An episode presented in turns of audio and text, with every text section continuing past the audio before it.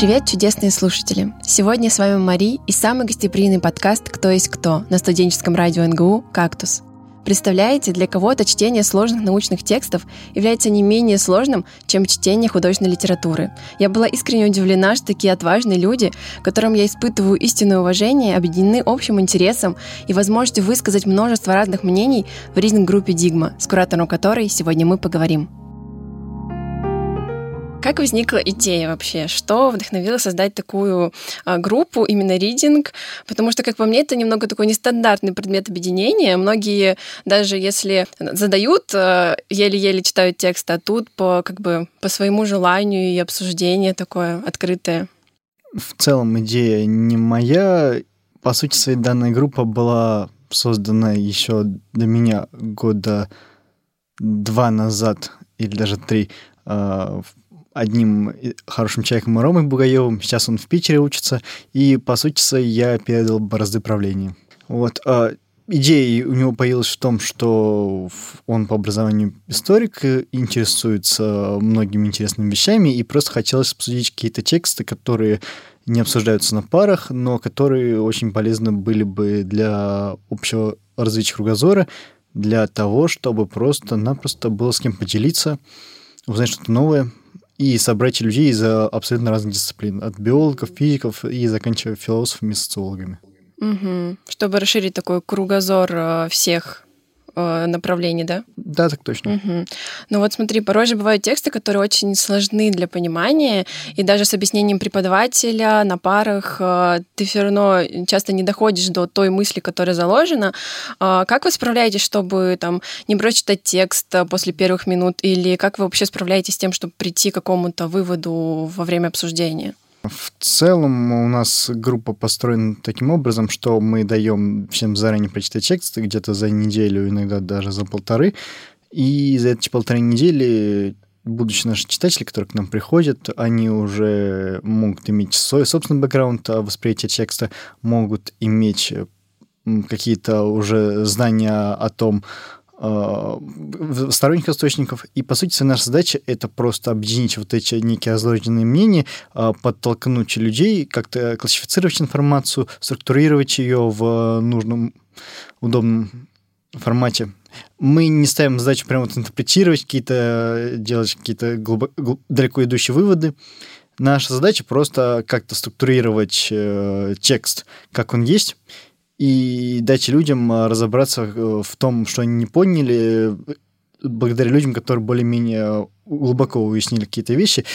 И задача меня как ведущего и моей коллеги Влады это помочь разобраться в беседе, чтобы это не скатилось какие-то громкие дебаты, выражение каких-то политических, социальных или каких-то других позиций, а просто-напросто выражение самого текста. То есть, что именно написано в тексте, как автор это преподносит, и какие интересные аспекты нужно обратить внимание, э, может, потому что не ясен сам контекст, не ясен сам бэкграунд текста. То есть, например, самый частый у нас вопрос был в беседах в прошлом году, это, а когда это написано было, а автор кто по национальности, что он преследовал этим, какому философскому или другому течению он принадлежал и так далее. То есть объясняли такие э, вещи, которые иногда люди не смотрят, иногда просто пропускают. То есть твоя, э, твоя роль, и, как я понимаю, Влад, это больше как модераторы. То есть вы следите, чтобы не ушло вообще какие-то другие обсуждения, и чтобы каждый мог высказать свою точку зрения. Да, так точно. То есть мы каждому даем слово. У нас э, каждый, почти что каждое занятие, особенно в начале сезона, в начале учебного года, мы просто называем сезон по привычке. Угу. Это представление друг друга, чтобы мы пытались обращаться к каждому новому по имени, чтобы завязывались какие-то более э, глубокие связи, нежели просто-напросто ну, я-то думаю, что это так-то, так-то, так-то, а, и звучит как более светском Например, Андрей, вы не правы. Я считаю, что в данном случае э, Ролан Барт имел то-то, то-то, то-то. Да, Евгений полностью с вами солидарен. Как-то в таком формате. Такие э, высокопоставленные обсуждения, да. А вообще, вот ты сказал, что а, часто смотрите еще, ну, объясняете другим а, бэкграунд автора, про то, какие время он жил, то есть что повлияло на его такую его точку зрения. То есть а, вот я хотела как раз спросить про подход к текстам. А, как раз-таки вот я прочитала Барта «Смерть автора», и там говорится про то, что важен, как бы смерть автора в том, что как бы мы отказываемся от автора, и мы э, смотрим на текст, на текст э, без привязки к кому-то, и часто вот смотрим на текст так, что он написал то-то время, он, так, он был тем-то, тем-то, то есть идентифицирует, идентифицирует текст с автором. То есть вы в этом случае как? Вы больше обращаете внимание на текст или на э, как бы сам по себе, или на текст в связи с автором и ту мысль, которую он хочет донести?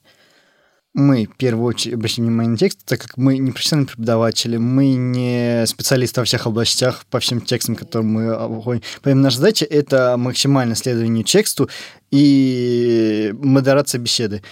Ну, например, когда мы обсуждали Барта, у нас э, во время нашей светской беседы э, выявилась такая аналогия для, для людей, которые не очень поняли саму концепцию, то, что вот этот текст, он похож на обсуждение... То, что любой текст можно представить как некое обсуждение на уроке литературы.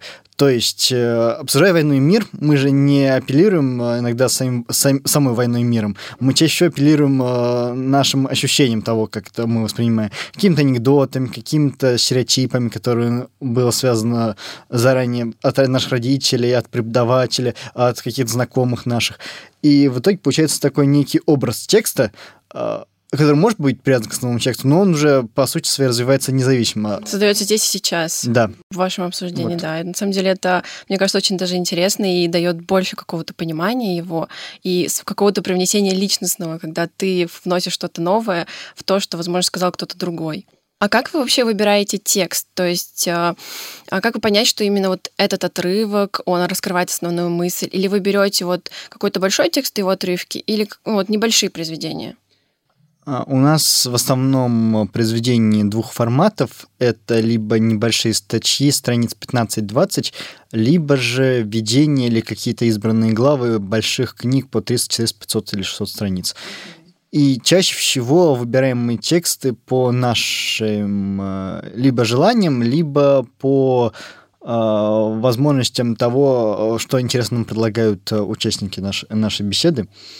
И в целом у нас очень разно... Э, по нашим темам очень все разнообразно. То есть в этом сезоне мы начали с обсуждения с Мишель Фуко, с его историей безумия. И сейчас мы, скорее всего, будем а, рассматривать текст, связанный с э, сексом, с браком и с э, другими такими интересными аспектами бытия человека с антропологической точки зрения. Бывали такие случаи, когда ты в процессе обсуждения, вот э, вы приходили к каким-то таким выводам или точкам зрения, когда, э, знаешь, такое трепетное ощущение, что вот я бы до такого не додумался вообще, не, не дошел бы. Или вот почему я сам до этого не пришел к, этому, к этой точке зрения. То есть бывало такое? Расскажи о таких случаях. Или о таких мыслях, которые тебя вот прям поразили или запомнились? Да, конечно, такие мысли постоянно приходят. А, скорее это связано с э, то, как люди интересно задают вопросы. То есть э, из недавнего... Э, наша беседа, по сути своей, двигалась в том, что мы пытались структурировать текст Мишель Фуко, выявить какие-то критерии безумия в историческую эпоху, разделить их на какие-то определенные этапы формирования вот этого некого образа безумца, некого отрешенного человека. И чаще всего когда мы пытаемся структурировать текст, мы иногда можем пускать какие-то моменты основном фундаментальные. Например, что такое безумие самому по себе, а, какие-то или, например, а, что делает человека безумным вне зависимости от общества, или вообще безумный человек только в обществе или нет. То есть именно вот такие основные перцепции, которые автор вкладывал произведение, мы могли забывать, потому что пытались просто-напросто структурировать какой-то определенный отрывок. Вот. Поэтому, по сути своей, как я вижу еще одну из целей нашей резинг-группы, это в том, что люди не боялись задавать вопросы, какими глупыми или очевидными они не были. Это прекрасно, что вы такую атмосферу, наверное, создаете, что люди не боятся как раз-таки, что все, наверное, одного возраста, ну, примерно, что все как бы студенты, и нет какого-то такого преподавателя, который знает лучше всех. И, наверное, это и создает такую атмосферу, что не боятся задавать даже разные вопросы, наверное, это и толкает каким-то новым мыслям, которые не возникали до этого. А вот что в процессе чтения или обсуждения лично тебе нравится больше всего? В процессе обсуждения мне больше нравится слушать интересные вопросы от, нашей аудитории, а в процессе чтения, наверное, сам процесс э, не то что познания, а скорее восприятие чего-то нового. То есть вот э, ты прочитал какой-то отрывок, э, ничего не понял, перечитал еще раз, и вдруг так дошло. Лампочка зажглась, сразу так стало приятно, интересно. И вот э, за счет такого некого топлива можно... Я читаю очень много, и, например, за счет такого топлива могу прочитывать за день то 150, 200, 300 страниц и так далее. Угу. А вот э, рассказывали, делились своими впечатлениями, вот те, кто ходит на собрание, что вот они выходили и понимали, что такое вот приятное было ощущение, что ты внес что-то свое, или что ты, вот твоя мысль, она была верной, что ты правильно понял. Бывало такое у ребят? Делились какими-то такими впечатлениями после собраний? Скорее, да. Ну, опять же, после собрания мы не так часто с многими людьми видимся. Ну, на следующем. Что, ну, на следующем, да. Ну, обычно на следующем мы сразу углубляемся в текст. Ну, по-разному бывает. То есть, если... В зависимости от текста. Потому что тексты могут быть неудачно подобраны, могут быть, наоборот, очень интригующими, интересными, завораживающими. Поэтому в данном случае наша задача как модераторов найти именно вот некий нужный баланс между тем, что текст уже сам хорошо структурирован автором, но при этом он э, дает э, пространство для интерпретации, для каких-то интересных вопросов и связан с какой-то тематикой, которая редко поднимается. Угу. И, наверное, напоследок у меня вопрос. Есть какая-то твоя самая любимая книга или произведение, которое ты бы хотела посоветовать, чтобы вот все прочитали, все ознакомились с этим текстом? Ну, именно художественный, нон-фикшн или в каком формате? Можешь во всех, форм... во всех жанрах назвать. Разные. Наверное, из художественных произведений я безумно люблю «Маленького принца» mm-hmm. Антона Сент-Экзюпери.